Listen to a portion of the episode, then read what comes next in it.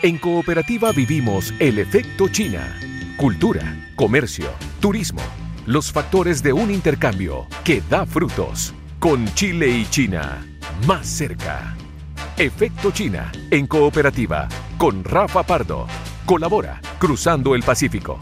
Invita, Radio China Internacional. Ni hao para todos y para todas, bienvenidos a un nuevo capítulo de Efectos China. Estamos, como siempre, aquí en Cooperativa, donde te acercamos a la cultura oriental, descubriendo diferentes aspectos del gigante asiático. Como todos los lunes y con repeticiones los días sábado, comenzamos a esta hora Efecto China, aquí en Cooperativa. Efecto China en Cooperativa es una invitación del Grupo de Medios de China. Hoy estaremos hablando sobre música. Sabremos, por ejemplo, la relación entre artistas chilenos y chinos, cómo hacen sinergia ambas culturas en lo musical. Además, estaremos analizando las inversiones chinas en Latinoamérica, donde están, por ejemplo, poniendo el ojo desde Asia.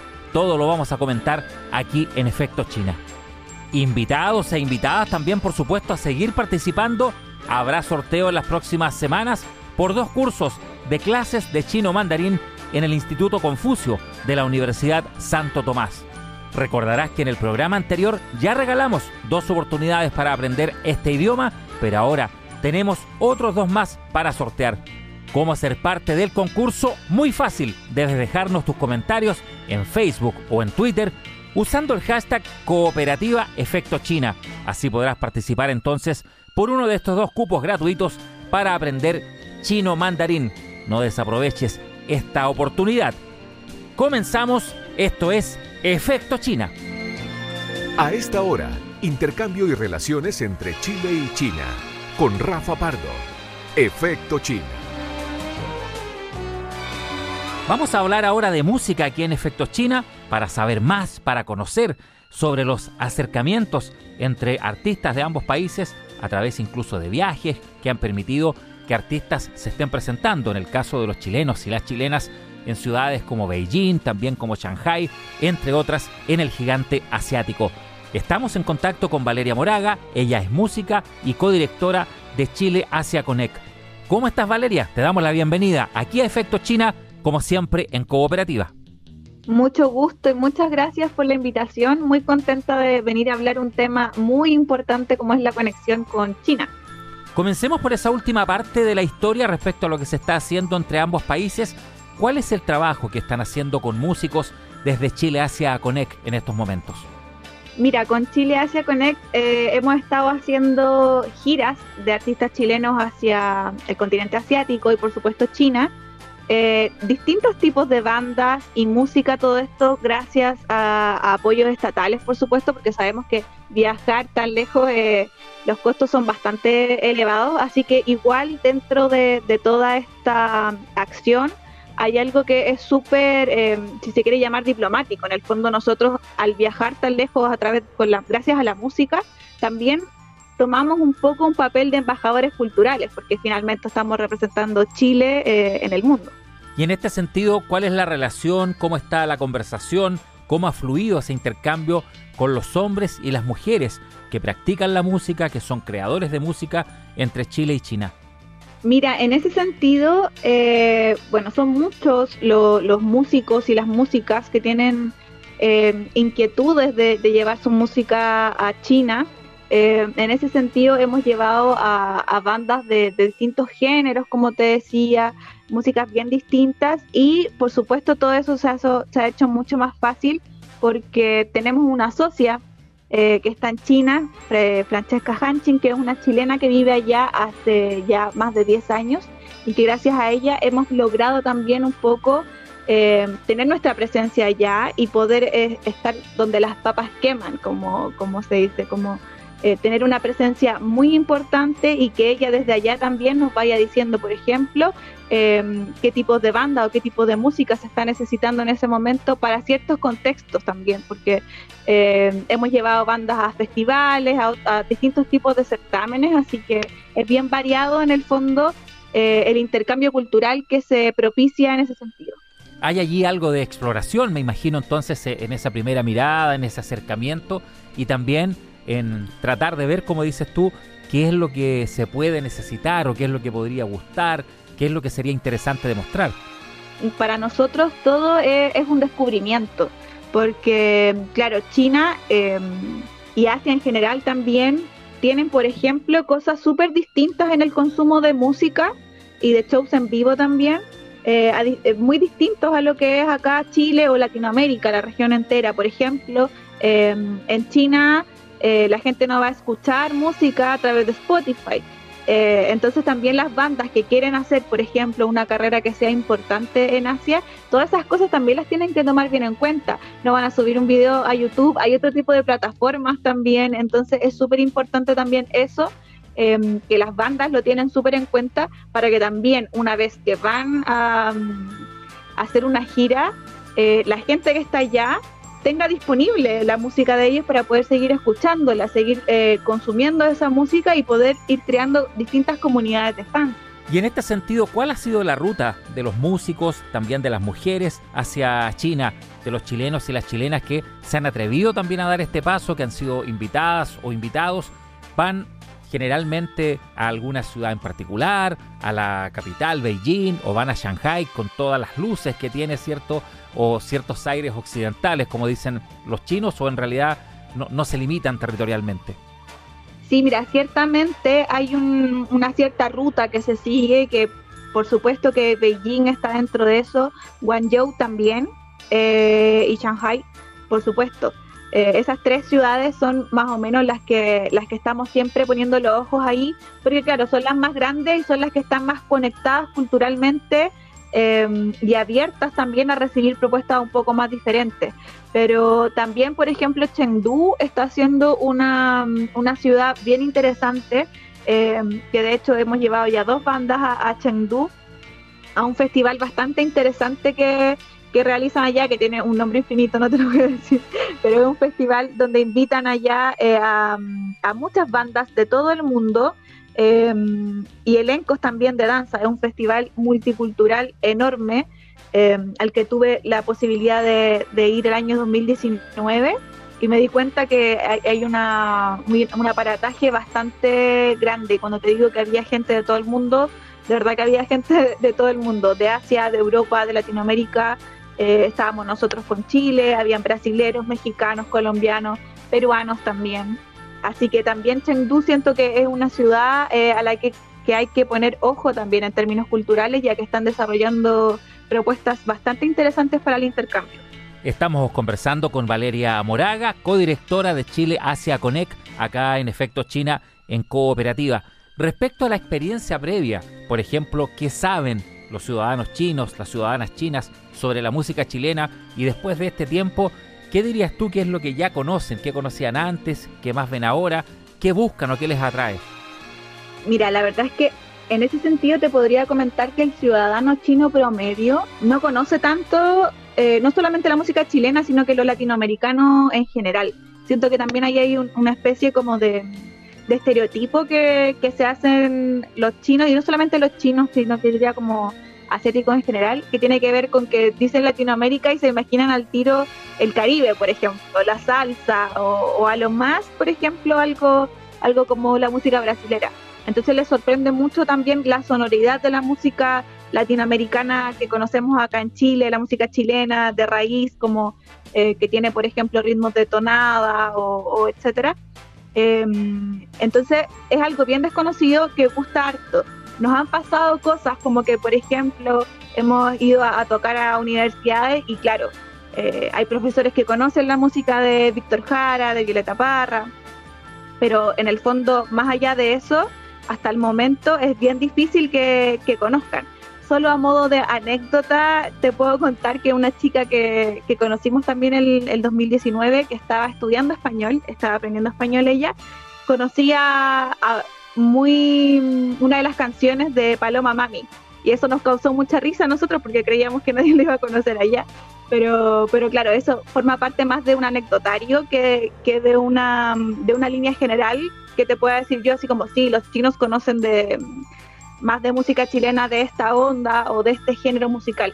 en ese sentido yo también siento que eso es una oportunidad que tenemos para poder, poder explorar y poder llevar, eh, ir probando con distintos tipos de música chilena y que vayamos abriendo mercado también a Asia, que finalmente eh, es un continente gigante eh, y con gran potencial de, de, apertura. Y cuando se busca abrir mercados, Valeria, se va con algunos músicos y músicas jóvenes, se va con consagrados, se va con algo a la segura, como diría alguien, o se aprovecha que se trata de un mercado nuevo, de mostrarle en el fondo lo que, lo que ustedes puedan ir escogiendo, los que están realmente interesados, lo que ustedes vean como talentoso, más allá de que no sea tan masivo a lo mejor en este lado del mundo. Exacto, para nosotros, como te decía, esto es una oportunidad de llevar talento chileno al otro lado del mundo, literalmente. En ese sentido, te podría decir que hemos trabajado con, con bandas, por ejemplo, como Javier Amena, que es un nombre un poco más consagrado dentro del pop eh, acá en Chile y, lo que es regional Latinoamérica. Eh, pero también hemos llevado proyectos un poco más de, mm, de, de, Lander y de lo independiente, como Antonio Monasterio Ensemble, que es una banda de, fusión con acto de jazz. Eh, hemos llevado, por ejemplo, al ensamble transatlántico de folk chileno, una banda de Valparaíso que hace mm, música chilena, fusión. Eh, entonces, en ese sentido es bastante, bastante diverso y, como te digo, una oportunidad de que la música chilena se pueda conocer en distintas áreas. Valeria, y finalmente con tu experiencia también ya más en el ámbito intercambio cultural y también social, en el día a día, ¿cómo ves esta experiencia del intercambio Chile-China desde tu mirada, desde tu experiencia con el día a día, las cosas eh, cotidianas? La inquietud de pronto por conocerse, por saber más, por interesarse el uno por el otro?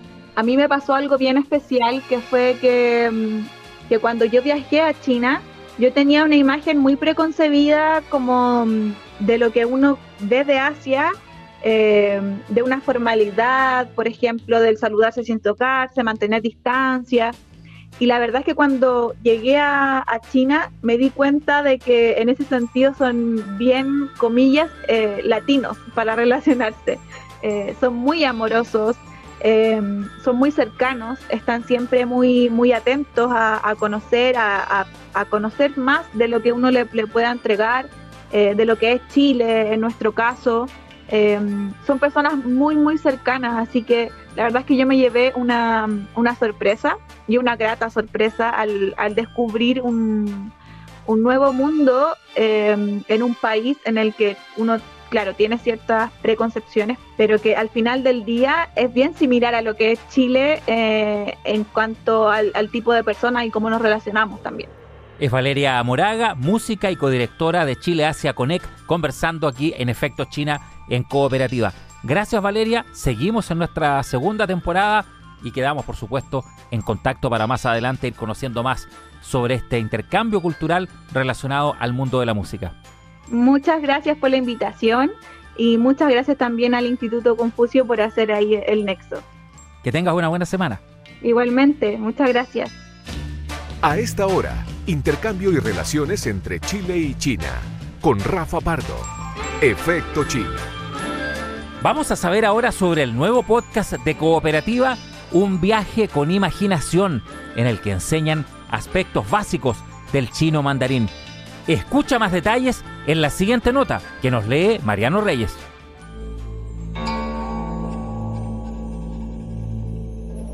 Recorrer la milenaria cultura de China mediante frases y relatos es para lo que está hecho el nuevo podcast de cooperativa China en historias y palabras. La serie busca atender en un sentido pedagógico el alto interés en el gigante asiático, tal como lo comentó la editora del proyecto Paula Molina. Este es un podcast educativo que permite aprender algunos términos en chino mandarín y además eh, conocer algunos mitos, algunas historias y algunas leyendas eh, de China, que hay muchísimas. Nuestra motivación es em, responder al enorme interés que vemos en la audiencia por escuchar historias y por aprender a través eh, del podcast. Y pensamos que cuando no es posible viajar o es muy difícil movernos, oír sobre, sobre otras culturas, sobre, sobre otros paisajes, otras historias, De alguna manera es como viajar, es como trasladarse con la imaginación. En compañía del Instituto Confucio de la Universidad Santo Tomás se busca aprender sobre el chino mandarín usando la imaginación y viajando también con sus relatos. Lilian Espinosa es la directora ejecutiva del Confucio UST y también tuvo palabras para destacar este proyecto. Estamos muy felices con la alianza que tenemos con Radio Cooperativa y en particular con su programa Efecto China, que nos ha permitido hacer difusión sobre nuestro curso e-learning de chino, programas en China y de toda la labor que realizamos en pro de fomentar la cooperación entre ambos países, tan importante en estos tiempos, sobre todo al considerar la preponderancia que China adquiere día a día en el contexto mundial y como primer socio comercial de Chile. En el primer episodio de esta serie, una muralla, un ejército y una ciudad prohibida, junto a la conducción de Manfred Schwager, conocerás sobre la gran muralla china, los guerreros de terracota y la ciudad prohibida.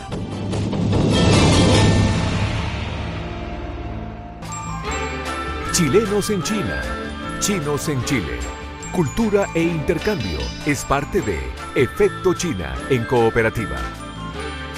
Vamos a hablar ahora aquí en Efecto China sobre las inversiones a las que ha apostado el gigante asiático en nuestra región. ¿Dónde está puesta la mirada de China en Latinoamérica? Se lo preguntamos al abogado de la Universidad Católica de Valparaíso, Jorge Vázquez, quien además cuenta con un diplomado de estudios chinos en Shanghái y un magíster en Derecho Internacional en la Universidad de Wuhan. ¿Cómo estás, Jorge? Bienvenido una vez más acá a Efecto China. Hola, Rafael. Encantado de estar nuevamente aquí. Ahora en nuestra segunda temporada donde estamos analizando nuevos temas de la relación bilateral, anticipábamos algo en la introducción, Jorge, ¿cuáles son los focos de inversión china en Latinoamérica? ¿Dónde tienen puesta la mirada? Mira, Rafael, el caso de China es muy interesante por dos aspectos. Uno, porque el crecimiento exponencial de los volúmenes de inversión en China es, relativamente reciente. Y lo otro, porque como decías tú, China se ha convertido en un emisor de inversión extranjera ha pasado de ser netamente un país receptor de inversión extranjera a empezar a colocar capitales en otros países, como bien dices tú, en Latinoamérica. Ahora bien, para entender este, este fenómeno hay que comprender que hasta 1979 en China no había ningún tipo de infraestructura eh, sobre inversión, no había nada.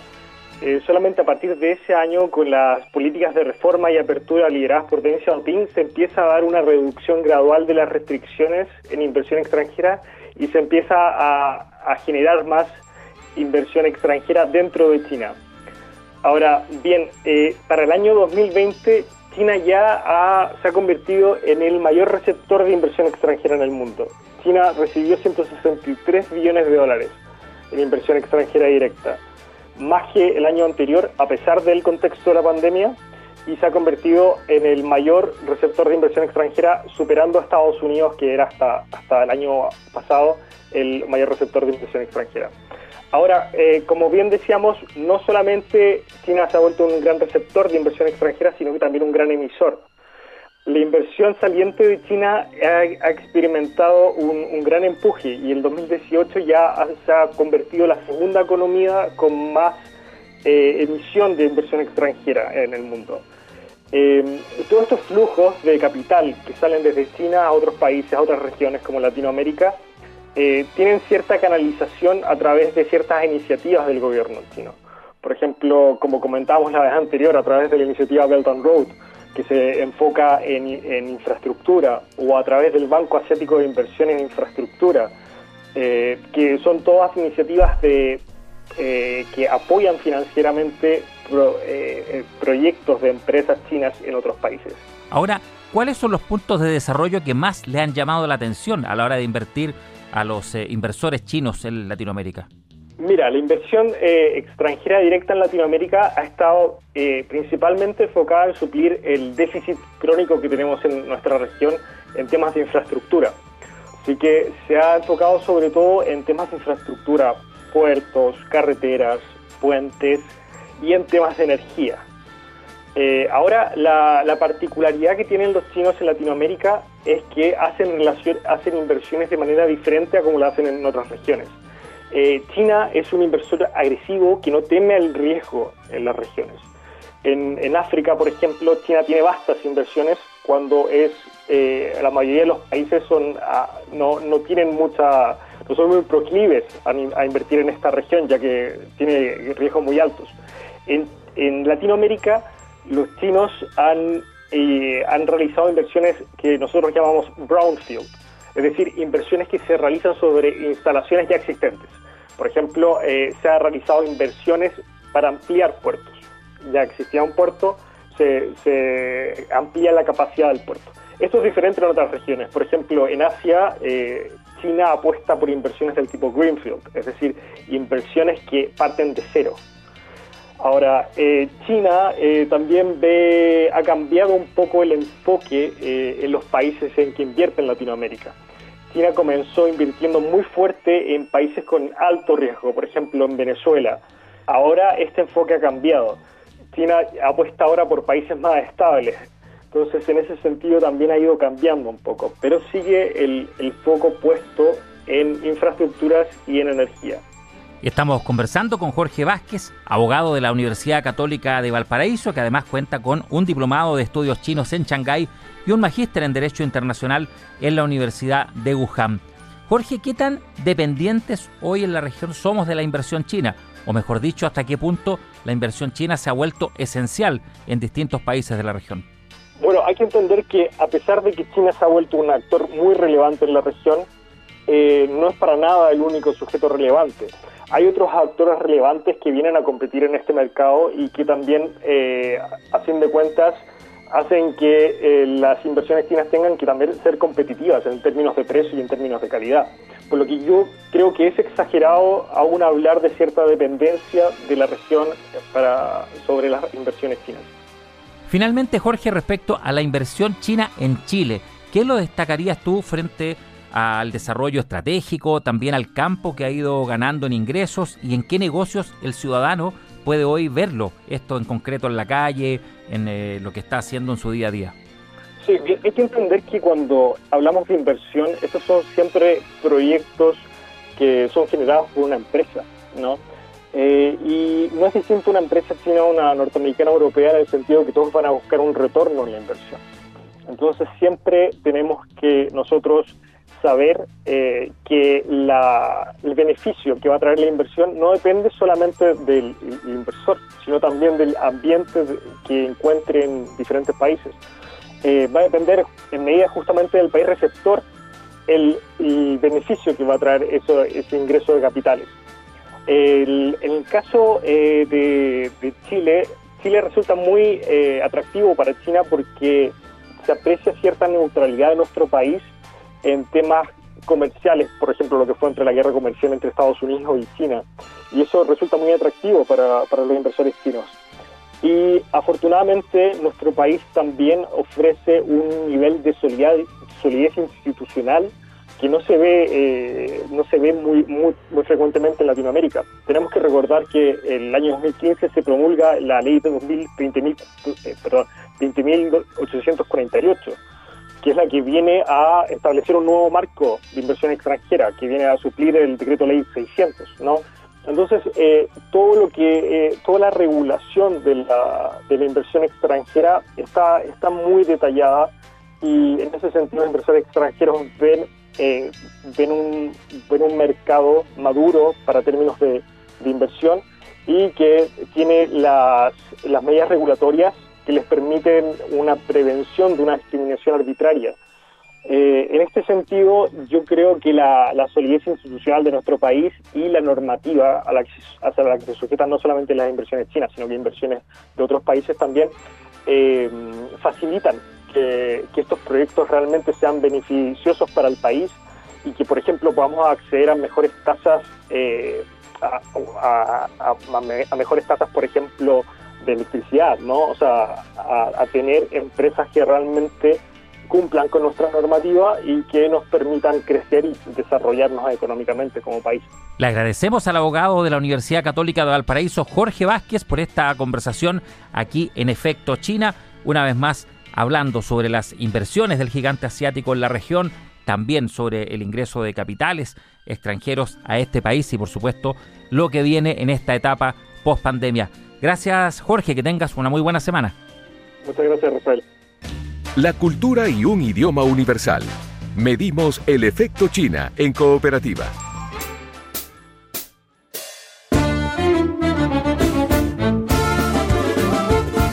vamos, como siempre, con la mejor música. Y a propósito de nuestra invitada, Valeria Moraga, estamos escuchando los instrumentos de Ensamble Transatlántico de Folk Chileno, una banda de músicos asociados a Chile Asia Connect. Esta composición fue especialmente realizada para el campamento musical Adno Sweden en el año 2017. Su nombre es Hopa, que significa salto en el idioma sueco. Y con esta música entonces los dejamos invitados a seguir nuestro contenido en cooperativa.cl slash efecto China. Ahí están las conversaciones que tuvimos hoy, por ejemplo, sobre música y la interacción entre artistas chilenos y chinos, también lo que estuvimos desarrollando con Jorge Vázquez sobre inversiones chinas en Latinoamérica. Recuerda, todo en cooperativa.cl slash efecto China. Y no te quedes sin participar en nuestro concurso. Estamos nuevamente sorteando dos cursos de chino mandarín en el Instituto Confucio de la Universidad Santo Tomás. Es bien fácil, ¿ah? Usando el hashtag Cooperativa Efectos China en la red social Twitter o en Facebook, contándonos qué es lo que más te gusta de nuestro programa, comentando lo que han dicho nuestros invitados e invitadas, así ya estarás participando de este concurso. Efecto China es una invitación del Grupo de Medios de China y queremos invitarte a encontrarnos, como siempre, cada lunes desde las 21 horas y también en las repeticiones de los días sábado a las 10 de la mañana. Dos oportunidades para que no te pierdas Efecto China, como siempre, aquí en Cooperativa. Hasta la próxima semana. 6Y, adiós.